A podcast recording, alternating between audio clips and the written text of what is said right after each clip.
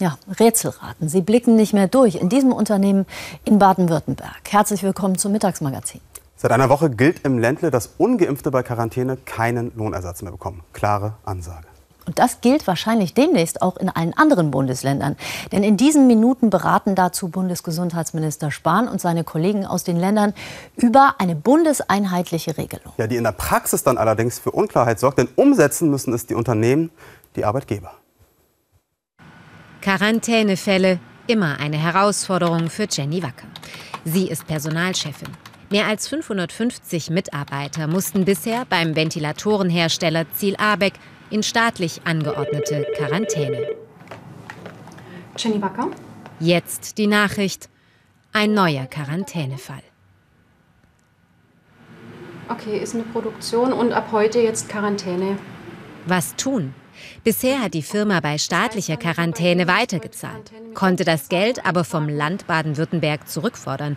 Jetzt geht das bei ungeimpften nicht mehr. Und dann im Nachgang prüfen, wie wir weiter vorgehen.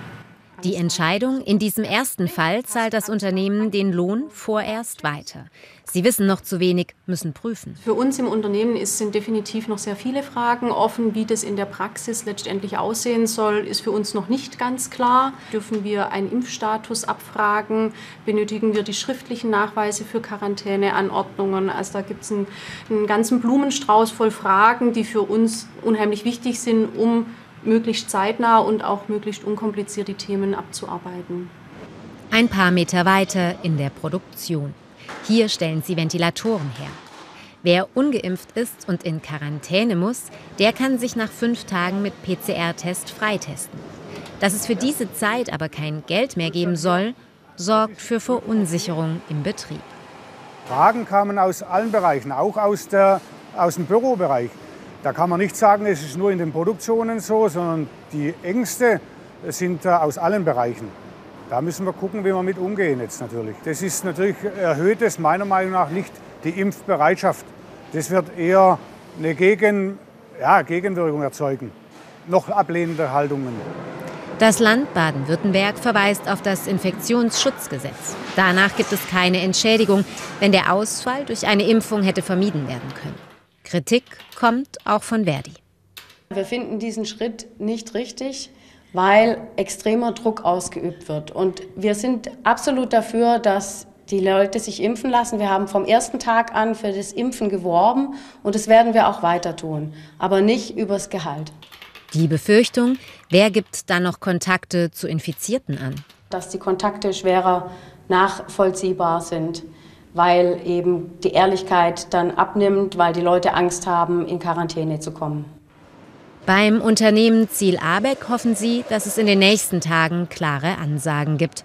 Denn der nächste Quarantänefall ist vermutlich nur eine Frage der Zeit.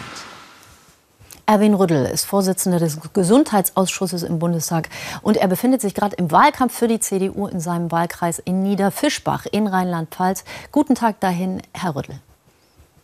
Ja, guten Tag. Kein Lohnersatz bei Quarantäne für ungeimpfte. Die Gesundheitsminister beraten gerade, ob das eine bundesweite Regelung werden soll. Sind Sie dafür? Also ich bin dafür. Wir brauchen hier eine bundeseinheitliche Regelung.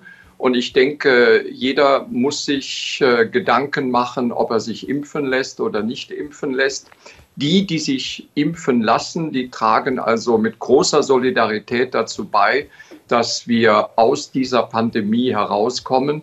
Und äh, die, die also sich nicht impfen lassen, die müssen also dann auch Eigenverantwortung für sich übernehmen. Aber wir haben es gesehen, Unternehmen in Baden-Württemberg, wo das Ganze schon gilt, die fühlen sich ziemlich alleingelassen. Die wissen nicht, ob sie beispielsweise ihre Mitarbeiter fragen dürfen, ob die geimpft sind oder nicht.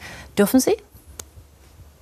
Also die äh, Mitarbeiter, die hier keine Antwort geben, sind wahrscheinlich die, die nicht geimpft sind. Deshalb, die Frage ist, darf man als glaube, Personalchefin in einem Unternehmen, darf ich meine Mitarbeiter danach fragen? Also offiziell äh, darf ich äh, nur im Bereich Krankenhäuser, Pflege, äh, Kita, Schule fragen.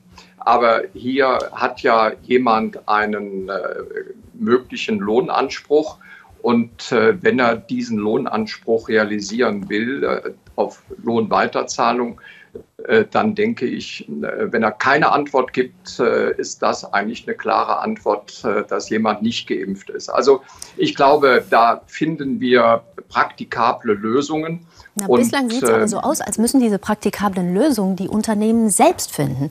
Als müssten die ausbaden, dass sich die Regierung nicht traut, eine Impfpflicht durchzusetzen. Ist da was dran? Also ich denke, wenn die, äh, wenn die äh, Gesundheitsminister hier heute eine Entscheidung treffen, dann werden die auch eine praktikable Regelung äh, anbieten. Also ich sehe hier weniger das Problem bei den Firmen. Die dürfen dadurch auch keine Belastungen haben, nach meiner Meinung.